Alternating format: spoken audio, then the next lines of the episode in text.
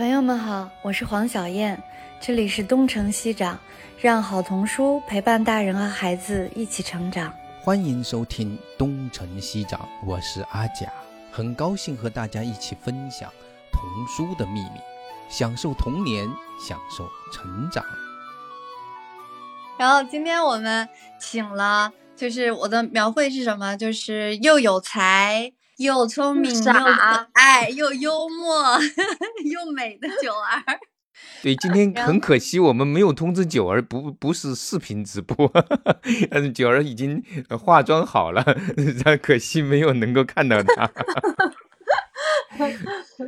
但是这个也其实特别能反映九儿的一些特质，就是她每次出现在大家面前的时候都是非常非常。我觉得他是很对对很认真，这是反映了一种一种态度一种心态。我刚才跟九儿说，他说他化了妆还喷了香水，我说其实你可以抠着脚来讲，都没有人能看到，这是这是这个 音频直播的好处。但是嗯，言归正传，就可以说就是可以反映九儿的这种对待任何事情都特别特别认真和负责任的这种态度。嗯嗯，是的，谢谢。其实我以前我们专门跑到九儿家，我们去访谈过一回，但是那个那时那个时候应该是刚刚做完，我记得是鄂温克的驼鹿，对吧？那个那个时候，其实我那个时候想整整理呢，然后总出一本访谈集，里面包含，结果发现我还在整的过程中，后面陆陆续续各种作品又出来了。还包括呃纽扣士兵，对吧？还有那个布莱克先生和他的狗。还有那个旅程，所以我发现整起来好像这是越来越多，越来越多。嗯，然后还好像还有十二只小狗的续集，是不是啊？那个是小猎犬，小猎犬，小猎犬。对，然后还有我们今天可能要重点聊一聊的大象的旅程。我们就 从今天就，花椒老师，我打断您一下。哈，说到大象的旅程，我已经把书端端正正的摆在这儿，然后还想着我要怎么打开呢，让大家看到呢？好吧，好吧，哎呀，今天真的有些误会。好吧，没事，你你你打开的时候，我们我们应该就能够看到，应该能够描述，我们可以用语言来描述。因为今天就是知道，就是来听的，或者说未来会听的，都是喜欢你的人。这本书大家应该都会看到了。嗯，因为最近我看目前是当当新书榜的第三，就是前两天是第一嘛，就是特别特别的火。最近我还刚才专门看了一下大家的评论，就是百分之百的点赞，然后大家都很喜欢这本书。阿佳老师，就是咱俩也都看过了，嗯，我们要不要让那个九儿来讲讲？因为它还是一本特别及时的书，这个在我们国内做原创图画书的。我觉得还是很有，这应该可能算是比较罕见的一例哈。对对，就是这些大象，我记得应该他们走回来，也就是今年的四月份，对吧？这个这个九月八八月份啊，八月啊啊，但是对对对对，然后就你们这个十月份就把这个应该是写的是九月，实际上是十月就出炉了，九月应该是就完全截稿了，对吧？对，就是这个速度还是非常非常快的，就是这样的一个。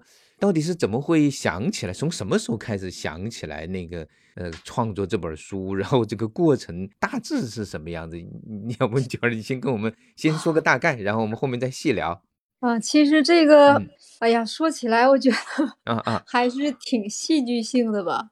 嗯，因为这个大象这个事儿呢，其实我之前我知道，但是我都没有特别的关注，就是也看了看一些抖音呀。包括百度啊发的那些视频挺好玩的，然后看了一下，但是也也没想做书，因为一直以来，呃，可能如果了解我的话，会发现其实我一直创作都挺自由的，就除了和黑客合作之外，我其他的书基本上就是，哎，想到什么今天就可能做了一个什么，就是这种状态，也不太喜欢做这种热门话题的书，像这这两年不是疫情嘛，对吧？然后我算了一下，大概有五家出版社邀请我做关于病毒的这个，对对这个图画书，然后都被我这种书也好多了啊。对对，然后都被我拒绝了。我说我说第一，我不太喜欢赶这种热门话题的书。第二呢，我说这个疫情已经把人们折磨够呛了，然后我实在 没有办法怀着爱心去画这个病毒。我说我实在是画不下去，那种绿绿的挺吓人的那种，然后就没做。然后这个大象呢，是应该是七月份的时候，七月初吧。然后严老师找我去，他就问我说：“这个大象的事儿你知道吗？”我说知道。然后他就说他想做这个书。我说那你想什么时候要呢？他说八月底的时候你就得截稿。那我这样一算的话，真是不到两个月时间了。我说我说太短了，我我不能画。但是严老师就说，呃，我还是很想做这个书。我想了一圈，好像只有你能能画完。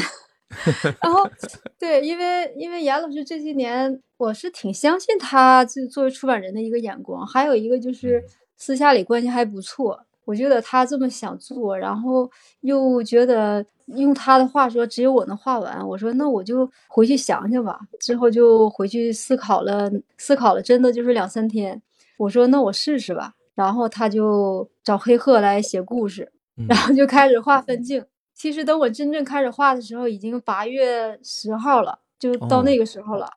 然后我是九月五号交的稿，九月五号之后又拿出两天，对，又补了这个那个知识页。其实那些小图也是画的大图嘛，所以一算下来几十张图。然后那些天我是什么状态呢？基本上就是早晨八点开始，到晚上一两点钟，就每天如此。哦，然后。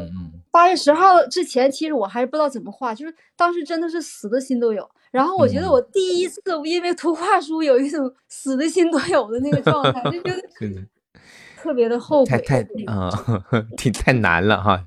但是但是最后出来的效果还是不错的呀。其实有很多遗憾的地方，因为图画书，我觉得尽管每个创作者都有自己的特点嘛，因为我一直以来，其实因为以前也不敢说，就是。我我其实一来，我这个人可能就是七分熟的人，就是我不是一个像百分百的这种能关注到很多事情的这样的人，所以呢，我不可我也不能像像朱成良老师啊、黄丽老师、蔡高老师他们会出出这种百分之百自己满意、别人也满意的作品。我觉得我这种人可能就会出这种这些作品，对我来说就像我的这个人一样，我自己回头去看的时候，都会发现有很多地方其实我可以做得更好。但是我当时那个状态、那个能力，我觉得在我尽力的状态下，他也就做成这个样子了。嗯，可能跟我这个人有，我跟我的人有关系。就每本书它的样子，其实跟当时的那种状态和，也许真的是过了再过半年，可能大家对这个热点呢又。好像又不那么关注了，然后再出来呢，大家也不会像现在这么特别想要了解这件事情，所以从时间点倒是非常及时的一本书。我目前来看，它更像是一个纪录片儿的感觉，是这样吧？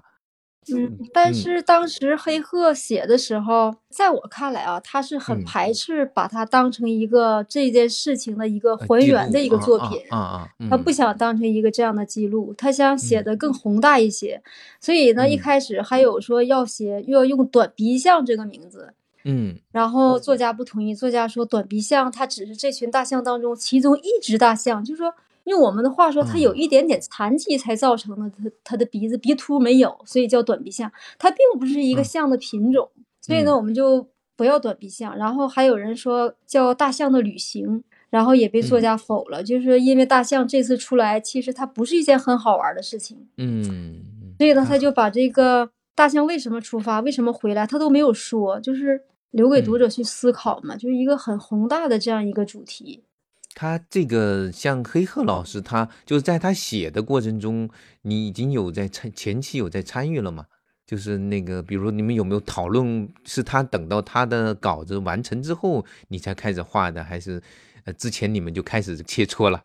是这样，就是 为为了这本书，严老师特意拉了一个群 哦，拉了一个群呢，当时。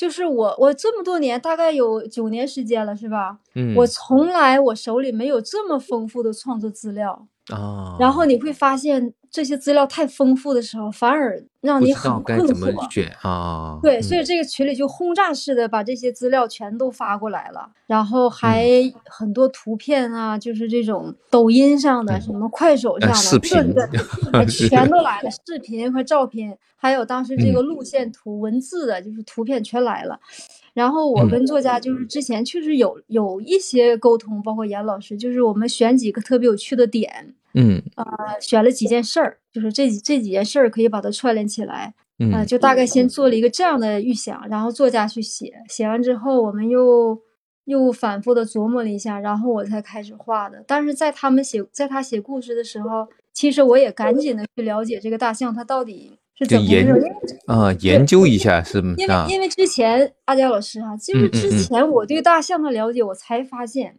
嗯，我是了解的更多的是非洲象。嗯，对我们那种主要是看动物世界的那个啊，对吧？然后颜色有点浅，然后我我才发现，我我头脑中全是这个非洲象。然后这个亚洲象的什么特点？亚洲象，你看这本书，这本书就是它那个大象很黑，是吧？嗯，其实那个真的是我要的一个效果。我特别怕编辑把它印的白呀、粉啊什么。我说其实这个亚洲象它本来的颜色就是这种深灰色，很灰，然后可能在阳光下有一点点偏棕色。所以呢，这本书你会发现它出来的时候，那个大象它就是灰色的，回去的时候也是灰色的。然后只是在中间的时候，走在那个云南的大地上，它才呈现出一小段的之间的红色。就这个也是一个特意的安排，要不然的话太混乱了。就有的时候你会发现它是灰的，有的时候是红的，嗯，然后有的时候又是浅红，就是它那个颜色有很多很多的变化。啊，你就是你这是画的那个，主要是跟光线有关，和他们那个所在的环境的相对的那个有关系。是这样吗？然后就是因为它的颜色，我发现太丰富了，嗯，所以我就我跟作家还有严老师，我们就决定说，让它出发的时候，它就是它本来的颜色，啊，就是灰色，很沉重的那种颜色，铅有点青灰色对，然后回去的时候，嗯，还保持它原来的颜色，然后中间颜色有有一些地方变红了，身上有很多红色的土，然后其实我自己也在想，就是。因为我自己在想，这个大象它出来了，这群对吧？嗯，我就在想，他们其实还是回去的时候，虽然跟出来的时候是一样的，只是胖了一些，对吧？我觉得它可能虽然颜色还是那样，但它它绝对不是原来的大象了。这一千多公里对它来说，应该是一个特别好的一个成长，就像人一样，肯定会有很多东西留在他们心里了，就是跟以他不是原来的大象。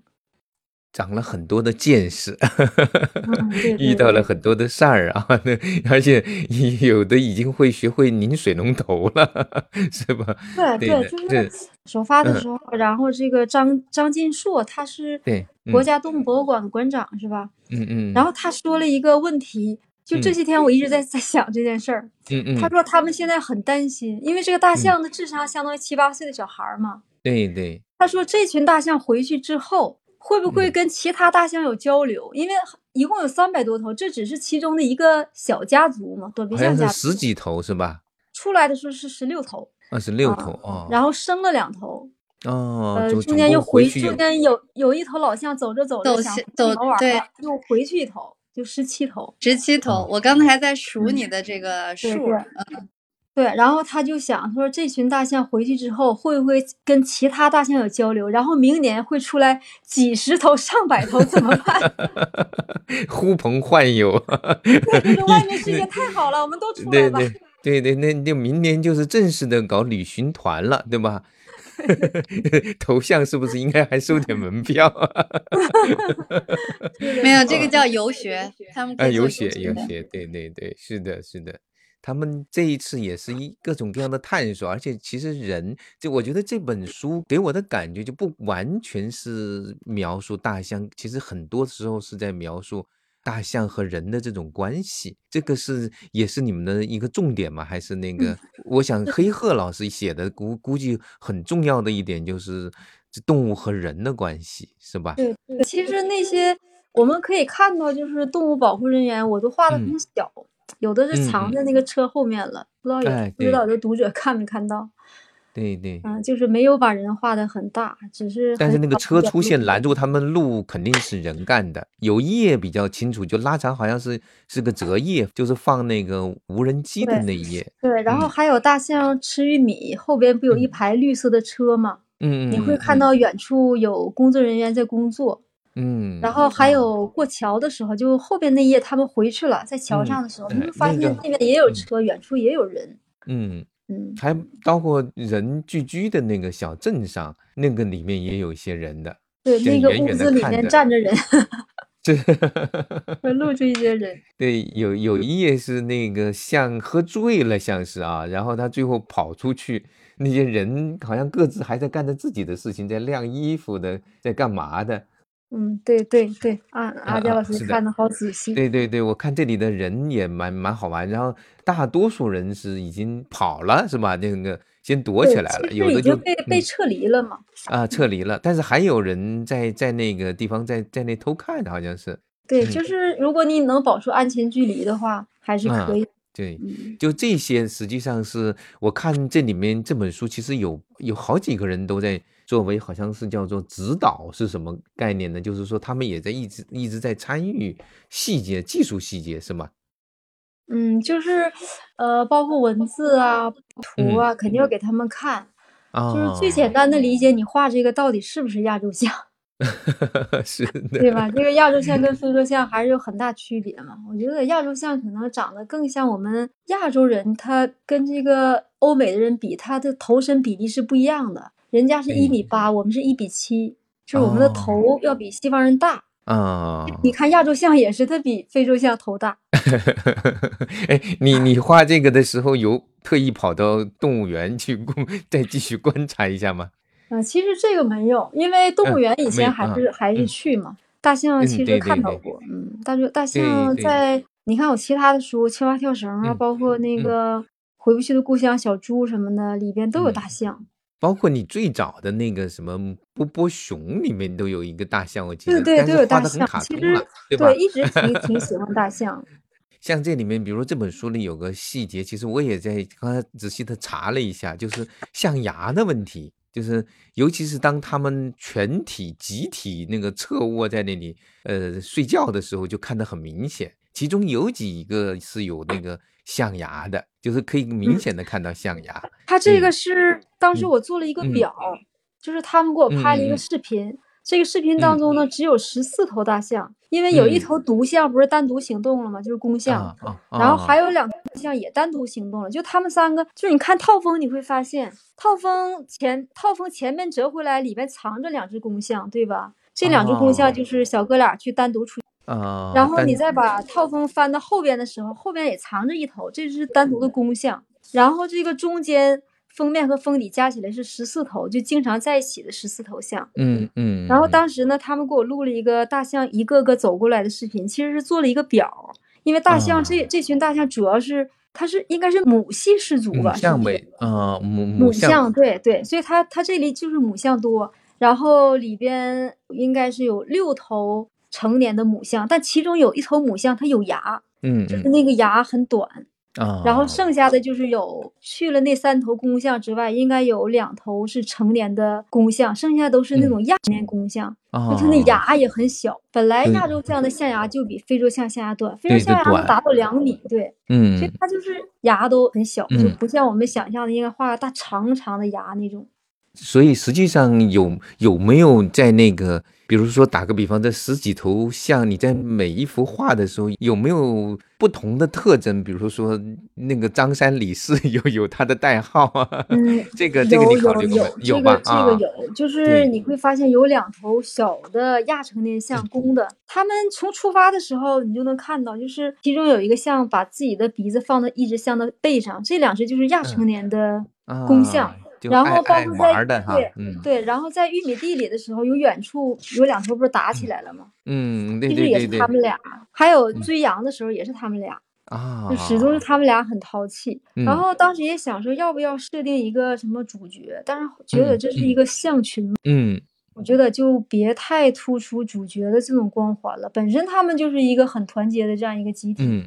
但是呢，只是就一些事件，比如说这个大象，包括这个拱门的时候，你你去看进入村庄，嗯，对，把一个门弄歪了，对，这个也是那个那个两个亚春年像，就是他们俩始终是很淘气的，然后然后就是呃，像喝醉了呀什么的，就是会在这些事件当中可能画了某一头这样的一个像，就没有把它设定一个主角或怎么样，对，然后就是两两头新生的小象。对，那个两个新生的小象是这个故事里最容易辨识的，就是先生了一头，后面又出生了一头，而且也是最顽皮的，在那个地方，最后两个小象在那里在一起游戏，这个可能是这个书里小孩最爱看的一个画面哈。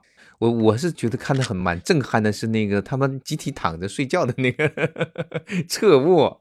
呃，吉利躺睡觉这个图其实画起来。就这幅图画的时间最长哦，是吗？然后呃，对我我不知道其他画家他们怎么看啊？就是我发现啊，这这个所有颜料当中最难用的就是这个赭石、熟褐这两个颜色啊啊啊啊！因为呃，你看视频的时候，这个大象是睡在泥土的地上，嗯嗯嗯，然后有那种松树林里边小松树林是吧？嗯，但是当你真正画的时候，你会发现。我我最开始画了一张啊，就是这个大象都躺在泥土的地上，忽然间有一种感觉呢，就是如果了解这个故事的人，他知道他在睡觉；但是如果不了解的人，第一眼看去之后。就是很恐惧，就感觉大象躺在一个泥的里边，而且都闭着眼睛。哦，可能就死掉了那种感觉，那个灰灰对对，就很就很可怕，你知道吗？嗯嗯嗯。所以我画了两遍，我发现都不行。然后怎么办？我就觉得，那么我就，所以你看这个拉叶，它跟其他画还不太一样，就很童话，是吧？对对对对。那我就干脆把它画在一片绿绿的草地上，因为这次大象他们出来找这个栖息地其实是失败的，没找到。嗯嗯。他们把去的那个地方西双版纳太拥挤了，他们一路就想，如果有一个好的地方，他们就留下来了。嗯，对他们其实这次是失败了，就没有找到更好的地方，就又回到西双版纳。那我在想，那我能不能通过这一页呢，有我自己的一个愿景，就觉得大象他们找到了自己喜欢的栖息地，而且这个植被特别丰富，他们躺在那睡觉，然后胖的身上连皱纹都没有。是的。对，所以就把显得特别的特别的可爱啊，画成了这种，全画成了这样的绿色，然后就感觉就没有那种感觉，不然我自己记不过去。在这幅画里，还看到他们好像还有点乐呵呵的样子啊，对对对，就是就有点像咧嘴笑。就是有点那种，对我后来特特意的去在网上找，还真有那个。昨天我还才找到一个，据说小象特别粘人，就是还没开始长的那个小象，身体已经很大了，但是特别粘人。他的那个饲养的小哥晚上在睡觉，然后那个小象非得趴过去跟他凑合，就是我觉得甚至最后要把它挤开，然后侧躺下去给他盖上被子，他才能睡着。对，就是就是这个画这本书之前。我只是觉得大象很可爱，嗯，但是通过这次了解之后，发现大象真的是太聪明了，而且尤其是大象的育儿观，大象的育儿观特别值得我们人类学习。因为它生第一头小象的时候，他们过一条河，然后这只小象被冲走了，冲走之后呢，大象就是有那个视频对吧？胖胖的，然后那个特别可爱，拦截这只小象，把它救上来了，对吧？哎，对对，那个时候已经胖的，那时候已经胖的不像样子了。然后等到他们生了第二只小象之后，他们又过一条河，你知道他们怎么过的吗？哦，就把他们大象，大象就是在他们头蹦头集体开了一个会议，他们会议他们决定不过河了，他们在河边教小象游泳，教了一天的时间。哦，就直到他学会，然后第二天他们等于集体游过去了，就没有发生被 冲走类似的事件啊，就是上次的事故。你说这种育儿观，就是说我先教会你再过去，我们等待，就特别是教了整整一天时间，因为他们在观察嘛，所以这件事情就让人很震撼。这些细节其实也，如果能够一边在看这个书，一边在跟孩子再聊一聊哈，了解这个事件，还有了解大象本身。应该是蛮有趣的一件事情。对呀，然后包括你看睡觉的时候，其实我这张画的是一个怎么说，像童话世界一样都睡觉哈。嗯但实际上啊，这个大象真的睡觉的时候，基本上会有两头大象在站岗，就是一定会有大象在那站着的，它会守护这个象群。对，就实际上这里面是做了一点，就是等于是一些虚构的处理，但是实际上是为达到某种效果。因为这个画面到目前为止，就全世界哈，只有中国有这张图片，就之前没有任何一个国家拍摄过大象可以躺集体睡觉啊，躺着睡觉的画面。但人们一直以为它是站着睡觉的，所以说这个画面就特别具有代表性，然后就把它做了一个套封。对，这一幅也确实是给人印象特别特别深刻。还有一幅就是他们最后从那个桥上回去的那个。我我好像看到有这样的一个照片是吧？对对，这个画面也很经典。这个画面，对对对，嗯，在电视上就已经看到好多次了。嗯嗯嗯，他们那个是在叫沅江桥还是哪个桥上的往回走的那一段？对，因为那个时候据说是那个雨雨已经很很下了很多次之后，那个河是已经过不去了啊，就是他们不可能再过，因为大象其实它每次过河不像我们想的，它是游过去，不是，它其实它是趟过去。太深的时候也不行，所以说就让他们从桥上过去了。然后我觉得这个画面其实还是蛮震撼的，就是说这个大象属于自然，然后但是它是走在人类搭建的这样的一个桥上，然后走过去。实际上是把别的那个路给堵上，得是引导他们走过这个桥的。对对，因为感觉是吧？嗯嗯。那个大象，我以前也不知道，就是通过画这个书学到很多。嗯。这个大象其实它在很冷的地方还是不不行的，就包括下雨啊，对大象来说都很危险。所以说，它越往北走的时候，它可能会越危险。就对它的身体来说，它的心脏啊什么。嗯。所以就还是让它尽快回去，因为八月八号了嘛，再不回去的话，就天可能就凉了。对对对对，可能都来不及回去了。他们走的也不快啊。是的，是的，就所以这个书其实就聊下来的话，其实还有好多可以 聊的细节，对吧？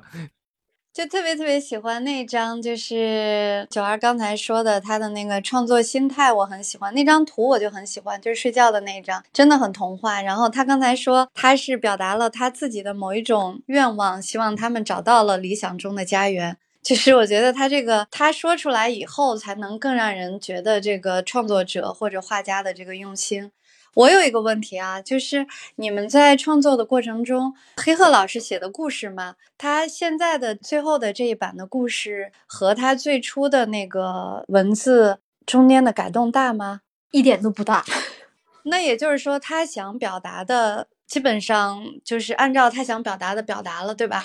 对对，就是有的图片可能改变了一下顺序，说这个场景可能放在那个后边更好，但是故事基本上也没有什么变化。嗯，我觉得黑鹤老师写作特点可能就是这样，就是我觉得还是，就是阿佳老师刚才说了，还是比较平实的陈述了这个事件本身。然后我自己感觉就是说，你们还是很关注人和象之间的关系的。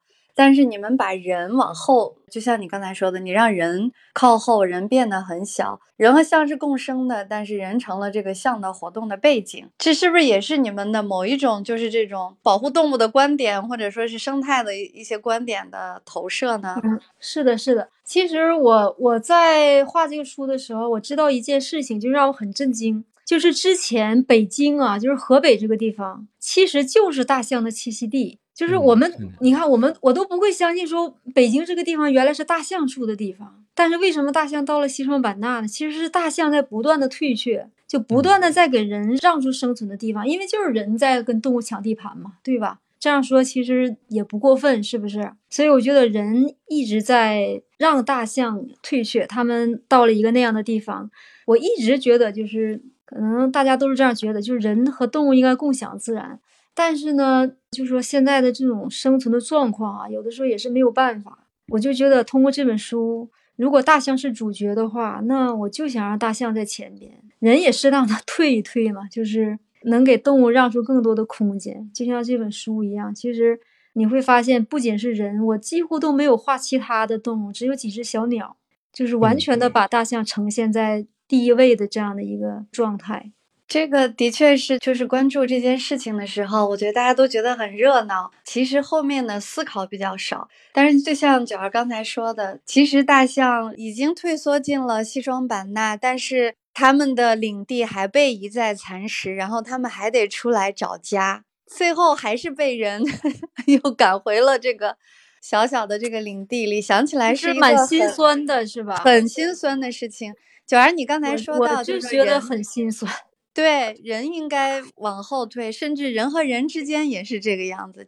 对，然后有一种说法，我我每次听了都想笑，就说把自然还给动物。然后我觉得这个自然不需要你人来还的，那自动物那自然本来就是属于世间万物的。你作为人类，我觉得只要是有一部分思考，然后就是你不要这么去扩张的话，我觉得那那个本来的就属于自然嘛。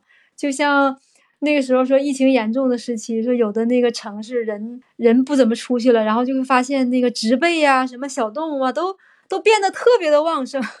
对的，就是这里面其实黑鹤的文笔呢，其实是挺干净，而且挺冷峻的某种程度上。但是实际上，如果你往他的文字背后再走一步的话，其实会想起来会挺有些身上一冷，就是有，比如说前面那一有一段啊。就是当他们刚开始走的时候，他们走过橡胶林，每一棵树的高矮，对对，我我特别喜欢这句话。对对，年龄都是一样的。然后这不是森林，就这么两句话。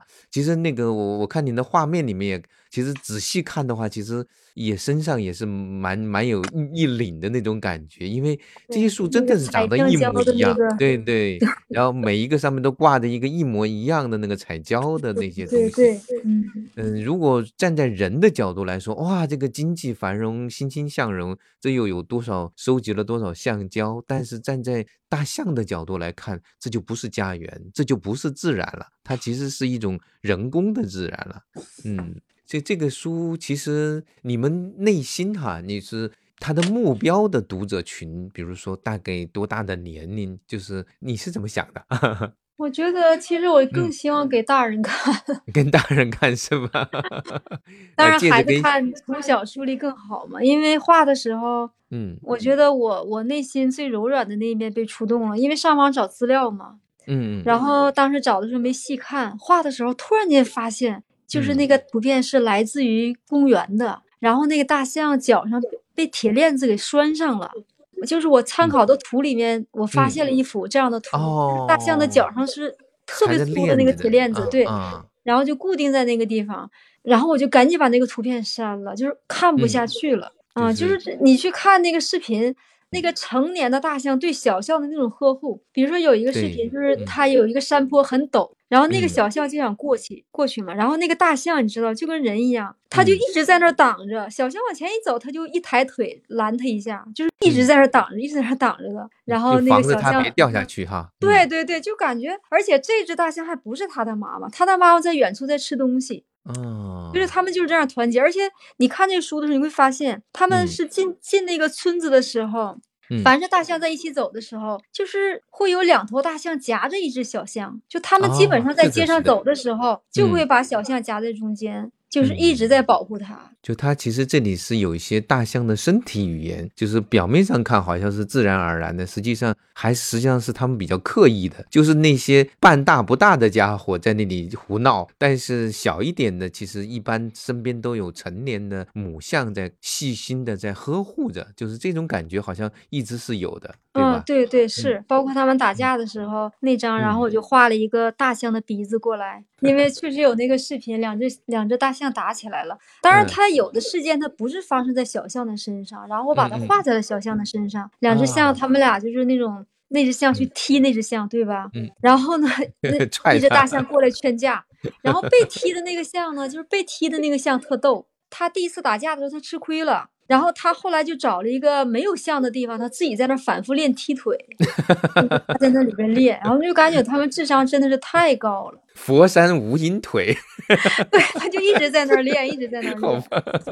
啊，是，所以这些背后的故事其实蛮好玩的。我我觉得你是不是有可可以为为这本书整整理一个那个大象的趣闻集？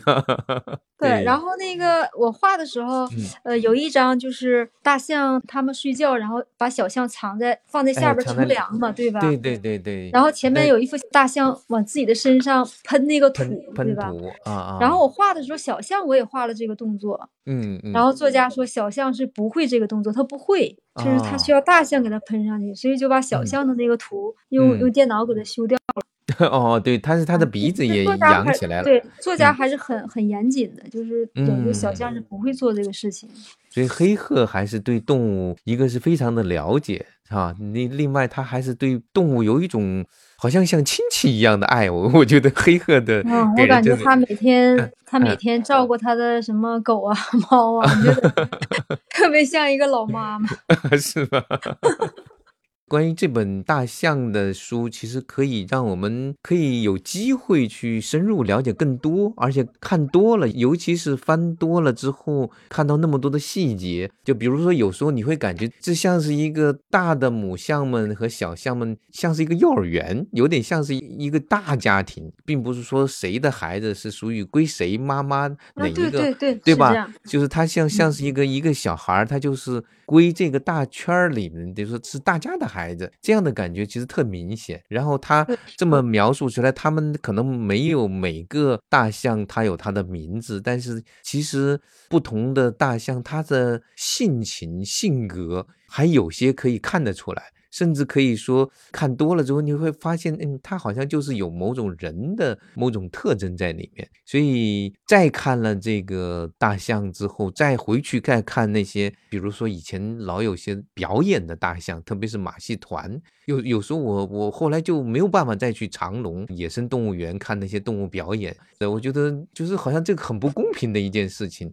凭什么他要演给你逗你一乐？他实际上这种表演背后的那种训练，有时候是训练很残酷，很残酷的，是的，就是是的，是的。所以他如果像他们这样很天性的，然后在这里面成为一个主角，然后人类这一次其实还是总体上表现的还是不错的。这个原图给他们准备东西吃，然后没有近距离去打扰他们，只是用无人机在观察，也是为了以后。更好的帮助他们，我觉得这一次总的来说人人做的还不错，值得点赞的一次。所以这本书我觉得真的是蛮值得跟各种各样的人，包括小学生，包括再小一点的孩子，我觉得大概四五岁应该是可以的，因为小小孩也蛮蛮适合去读这样的书哈。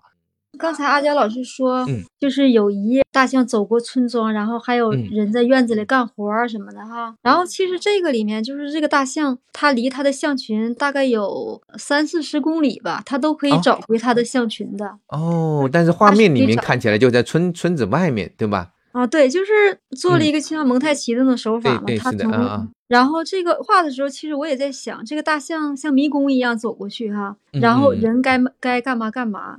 我觉得就像国外，你看他们那个驼鹿就可以上街呀什么的。啊啊，对对对。我就觉得，包括国外的人对那个就是对狗的那种态度，跟跟我们都不太一样。哎，是是是。去意大利的时候，觉得他们真的是那个狗就像他们是的一员一样。对我上次看的那个，他们很多时候是那个熊会跑到家的院子里，对。然后我也希望觉得，哎，大象在这走，然后人该干嘛干嘛都好。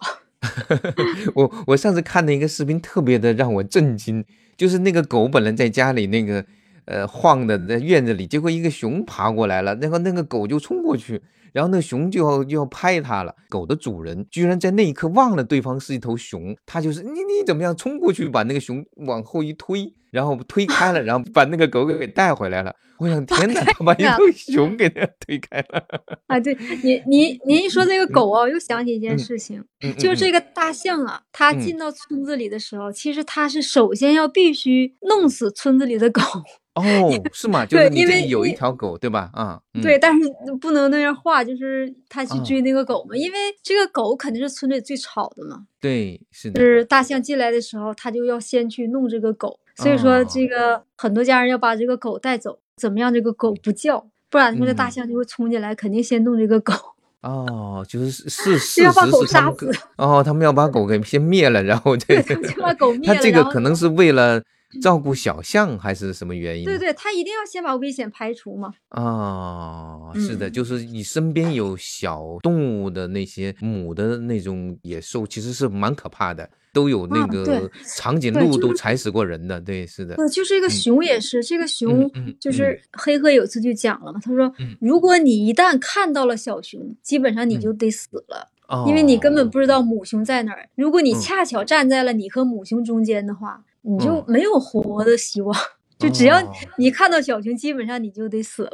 哦，他就是他是为了安全起见，他就先先把它灭了，就危险给灭掉。对对，母性的这种母性的光芒。对，嗯，对，所以我我看到你这边其实有个小故事，其实是那个大象把那个门给撞破了。然后那个院子里的狗才冲出去的，然后他们后面有个小象在跟那个小狗对峙的有个画面。对，然后小狗跑了，它掉到下水沟里，掉 在下水沟里。哇，这是一个连续的故事。对，他们现在看起来蛮幽默的。还有一个问题就是，下面我们不是还有两个问题，一个就是阅读，因为喜欢你的图画书的家长特别多嘛，就是你自己觉得图画书对于孩子来说的这个功用是什么，或者是读图画书的家长和孩子读图画书的正确的方法是什么？比如说大象的旅程，是不是就应该记很多关于大象的知识点呀，或者说？一个孩子从里面看到什么东西就可以了，还是说他应该看到更多？有没有什么限制啊之类的？因为家长经常是就是想法特别多，希望从书里面学到的东西特别多嘛。嗯，我觉得这个特别敬佩这样的家长，因为我这方面太不合格了。我举个例子啊，就说有的孩子，比如说考试啊，说考试排榜，说考到了五十名，然后这个妈妈就说：“哎，你怎么考到五十名哈？”然后我就说，你想一想，那考到一百名是不是更难过呀？对吧？其实看绘本也是，就是说，那有的家长可能说在绘本里得到更多，是吧？那你想一想，还有的孩子不看绘本呢。我的孩子就没看过绘本，真的。我觉得这个，呃，因为五五五月太郎也说过吧，有一次讲座的时候他就说，他说，嗯，其实看绘本当然是好的，非常好，但是呢，它并不是说像人们说的，它有那么的。把它神化就多么多么重要，就是有的孩子不看绘本，长大了也很伟大。像他小时候也没看过绘本。那我倒是如果说一定说看有什么方法的话，我觉得绘本其实就是玩具嘛，孩子翻着玩就行了。然后当然这亲子共读嘛，家长去给他一定的呃做一个引导啊啥，这倒是可以的。我觉得那些知识点其实也可以跟孩子讲，去跟他去聊。这个其实，呃，怎么说呢？我觉得每个家长都不一样，就同样一句一句话，不同的家长说的氛围都不一样。所以你这个你怎么跟孩子去聊呢？我觉得这 对于每个家长来说，我觉得在育儿这方面，其实他应该有一个天赋的存在，因为。就从我这块儿和我妹妹，就包括我们家里这些亲人朋友，我发现每个妈妈教育孩子都不一样，所以说他们读绘本的方式也不可能是一样的。即使你教他一样的方法，他读出来的感觉还是不一样。这个想法还是蛮豁达的，就是其实没有什么定式吧。对，其实绘本我觉得对于孩子来说，就像我们带孩子去看画展啊什么的，我觉得它是一种影响。它并不是一种教育。如果把教育跟绘本联系在一起的话，我觉得绘本就会让人很累了。就每个孩子拿起绘本都想，这次我要在上面学多少个知识点，我要从《大象》这本书里学到什么，这就很没意思了。你看图二就是看看这件事儿嘛，了解一下就完了。嗯嗯嗯。然后孩子有什么问题，你去认真解答就行了。然后你也可以跟孩子聊一些你认为感兴趣的知识点，比如大象它为什么要吃盐，对不对？这个大象离开妈妈那么远，它为什么它能找到它的妈妈？这些小孩肯定也会感兴趣。是的，小儿，你去外面做过很多演讲吧？嗯，印象里面有没有家长问你最好玩的一个问题是什么？我有一次去演讲，有一个孩子的妈妈就是站起来问说：“我女儿二年级，我让她读《茶花女》，她死活都不读，但 她认为她非常有问题。”你有没有碰见过这种相关的问题？我碰到过相关问题这样很多，比如说到到初二了不看绘本了怎么办？我说初二了你还非让他看绘本，他有时间吗？但这个其实不是最好玩的，最好玩有一个什么事儿呢？就这个事儿不是问阅读，但是呢我会发现，就是刚才我说每个人的性格都不一样，他对待阅读肯定不一样。你就通过这个读者对待我这件事儿，你就会发现这个人是，我觉得他在阅读在育儿这方面肯定是有障碍的。就是我去。因为画鄂格图录的时候，我不是去大兴岭生活一段时间吗？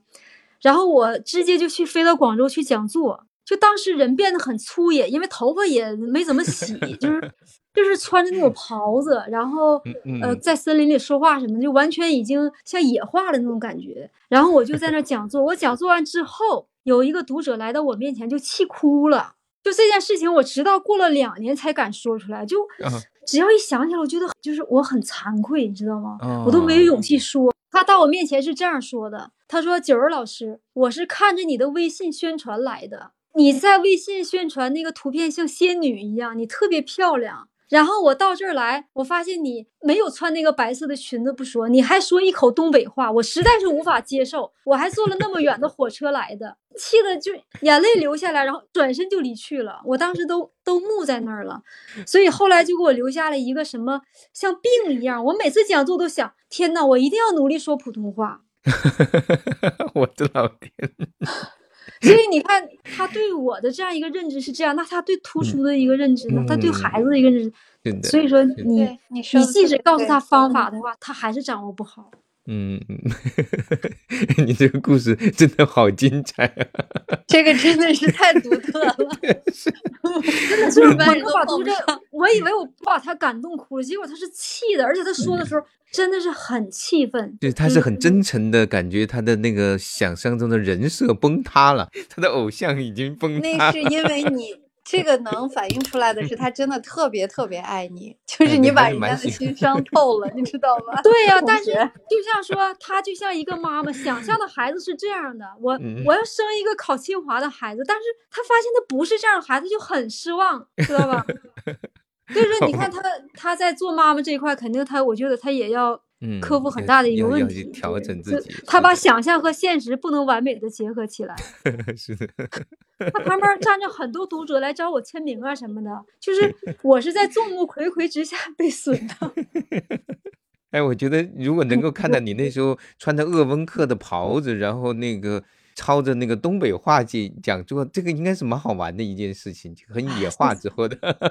嗯，想起来这件事情，现在可以说出来，之前说不出来，就啊，很难过。这是这是很好，很挫败。但是 是的，是的，因为最初的时候，你知道，我不是最初是主持你和那个彭毅那个分享嘛，然后他们好几个人告诉我说：“哎呀，九儿老师不爱说话，比较腼腆，让我要列提纲，要多逗九儿老师说。”话话其实我后来一接触发现，你挺能说的呀，而且我之前我之前确实不能说哦，是吧？这个那个呃贺超贺超老师吧，都说说你怎么变化这么大？就是画图画书之后我才这样，之前我就是也是的。嗯，真的是不说话，就是别人把我介绍给严老师的时候，都说说九儿只和投缘的人可能会说几句话，他一般的时候他不吱声，你要做好精神准备。然后结果我俩一见面就说了很多，是的，哎，也说明投缘吧？啊，嗯，是。其实九儿是一个特别单纯、善良和可爱的人。咱们俩和惠阳，就是我们三个好像一开始就一拍即合，然后就坐在一起，当当当当当当当说话说了好久。我觉得是你们俩对我太宽容了，真的。所以我一直不觉得你不爱说话，我一直觉得你特别能说，挺能说的。可能分见什么人吧，因为有的人见面我真的是一句话也说不出来。嗯，好的。那我们最后说说孩子吧。最后一个话题就是你跟儿子的关系特别特别好，你愿意说几句关于儿子的事儿吗？嗯，其实这个真的经常有人问，就了解我的说你，包括那个时候我儿子上初中的时候，他初中在国内上的嘛，然后学习成绩很好，老师就让我上前面去讲话，当时没有考虑家长的心态，就是实实的说，我说他真的不学习，就是每天玩游戏，玩到大概十点多钟。但真的是这样，然后但是后来呢，我发现其实他学习他有一定的方法的，就是课堂时间掌握的特别好，课堂四十分钟，然后课堂笔记，呃，作业写完之后，他基本上就去玩了，然后每次就是考试的时候自己看一看，基本上就就成了，他就这样。然后说到我俩的关系哈，我觉得，呃，后来就是讲到最后的时候，我跟家长说，我说其实啊，我说这都不重要，重要的是什么呢？就是亲子关系一定要好。亲子关系好到什么程度呢？这个孩子他不好好学习，他不好好成长，他都觉得我可能我妈妈会对我失望，就是因为你跟他真的非常好，他才会特别在意你。这是一个。第二就是说，其实哪有那么多好的经验去来适合你呢？没有。我倒是觉得家长管好自己就行了，这是我真实的看法。就是，呃，我我跟我儿子，我画图画书是因为我在陪读嘛，就是他到北京来念初中，就没有事儿干了一二年。然后我们俩的状态就是，他每天回家都看到我在画画，就是一个很用功的妈妈。所以我觉得管理好自己，就是你，你是一个怎样的妈妈？你是一个脾气暴躁的呢？你是一个温和的妈妈？你是一个沉得住气的妈妈？你还是一个每天打打麻将、玩一玩这种没有自己事情做的妈妈，还是一个每天忙于自己的事情、少于陪伴孩子的这样的妈妈呢？我觉得这个其实是非常重要。我觉得我对我儿子最好的就是陪伴，我是让他生活在我眼睛的余光里。这块要怎么解释呢？就是说，有很多妈妈真的是盯着孩子看，真在显微镜和望远镜里。我的我我的我的嫂子就是，就是孩子晚上起来上厕所的姿态，她都会分析说，这孩子现在起床上厕所太快了，是不是有什么心理问题？他始终在盯着孩子看，但是我是让他生活在我的余光里，我知道他在干什么，但我没有盯着他看。就像那个草原上的小猎犬，那个妈妈你会发现，那个妈妈就是一直在游离的状态，她在自己散散步啊，干嘛？但只有小狗饿的时候，她回来了，然后发现孩子丢了，她又出去找。我觉得妈妈其实就是这样，和跟孩子应该是一起的一个成长，然后一个陪伴，就是彼此成长的一个过程。我觉得这个就很重要了，就是没有那么多的经验可循，就是先管理好自己。然后跟孩子一起成长就行了。我跟我儿子其实就这样。他现在我是十五岁就把他送走了，就是之前我是一直跟孩子在一起。然后他给他送出国，是因为他特别喜欢汽车设计，他从小就喜欢汽车设计。然后他就他自己英文特别好，因为美国有个学校有两个学校的很喜欢，一个是 CCS，一个叫 ACCD。他申请大学的时候，他是还申请到了四十万的奖学金。所以他就是好厉害，他很，对他就是很自立，因为他十五十五岁就出国嘛。他为什么能出去？就是因为之前他很自立，他会帮我收拾厨房啊，帮我收拾我的画桌呀什么的，然后帮我还包括他电脑软件很好，帮我修改一些画啊什么的。所以我觉得他出去没有问题。然后这么多年就一直相互鼓励，我给他分享我的成长，我的书，然后他给我分享一些他的。所以他现在在广汽实习吧。实习的时候，他现在他们广汽今年有一个车展，车展有一辆车就是是一个概念车，然后他就是专利人之一，就是很难得。他一直都在管理他自己，然后我觉得我们更多分享的是精神层面的东西，因为他不在身边了嘛。总结一句话的话，我就觉得妈妈应该更多的在就是在除了孩子的饮食起居之外，就更多的跟孩子去分享精神层面的东西。不要去看着孩子成长，跟孩子一起成长，其实最好。所以我们现在今天我还问他，我给他发一张图，我说儿子，这是妈妈新书的画，你帮我看看怎么样？然后他就给我提了一系列的建议，我说好，你这个建议真的是特别的好，嗯，我可以参照你的建议。所以我们一直是这种状态。我特别最后这段真特别宝贵哈，嗯。对我特别喜欢他刚才说的，就九儿你刚才说的那个用眼睛的余光盯着他，这是我第一次听到，因为我也老看各种育儿观，你这个观点真的是特别棒。我就是知道他在干什么，但是我让他感觉他是自由的。对，很多人是用放大镜、望远镜在盯着孩子。所以你就会发现是孩子身上好多毛病，但其实有时候他就是你在需要的时候你应该出现，而不是说在他的每一个过程的去去干预介入哈。这个这一点确实是很重要。嗯，而且还有的家长就是我特别不理解，就是他把这个电子产品完全跟孩子断离断开了。对，就家里没我嫂子家的家里边没有电视，孩子不许拿手机，拿老人机，然后。玩游戏都不好，我说这个年轻人该该体会的东西，为什么你要跟他去断开呢？所以我们我一直这方面做的非常好，嗯。然后周六周日的时候，我们家会来三个孩子来我们家干嘛呢？玩游戏，因为他 台式机，然后笔记本电脑、iPad、手机全有，他们就可以连着一起打。然后我就周日给他们做饭呀什么的，就他们就玩的就很 嗨。其实他后来学这个设计哈，因为他现在虽然没毕业，但是他就可以给国外的这些汽车公司的设计师去上课。他讲什么呢？他讲的就是电脑软件。就因为他玩这个玩电脑嘛，玩游戏。后来他突然发现，哎，电脑软件很好玩。后来他在初中的时候，他就已经浏览了大概一万多个这种电脑软件。嗯，所以他哎，恰恰就帮到了他的设计。所以我觉得家长应该去有取舍，就是不要去断开，该让孩子看看新闻，看看新闻，看看什么好玩的事儿啊，也都可以去看一看，去学一学。你不然你真的就把它变成了一个很隔绝的这样一个存在，然后去学课本上的一个东西，那孩子真的是没有快乐。然后我我我经常也和一些妈妈聊，我说你为什么买衣服穿呢？你不缺衣服啊。他说：“因为衣服好看啊，新衣服好看呀，就是买了之后自己很开心，对吧？”我说：“那你的孩子为什么不需要一些玩具呢？他也需要这种新鲜感呢，你也要去给他一些东西，对不对？”所以我在这方面真的是非常宽容。反而我们家小孩特别不爱花钱，是，他是我们家当中最节 省的一个人，各方面都把自己管理的非常好。他很善良，因为我以前还有一句话，就说我跟他说的，我说我可以惯着你吃，可以惯着你喝，但我绝对不能惯着你的脾气。你对其他人的一些态度，然后你做的一些事情，你做的不好，我是坚决不能容忍的。就你一定要做一个善良的孩子。是的，你某些要求是不退步的，就是不让步的，对吧？对对对，就看你看中的是什么。对对，真的非常非常好。嗯，好的，小燕老师，你看看咱们是不是该收尾了？其实我们还有一些作品没有聊到呢，对吧？如果有机会，我们可以再接着聊聊。好，我今天说的太多了。哎，没没有没有，那那 可惜我们学到了特别多。是的，是的，挺好。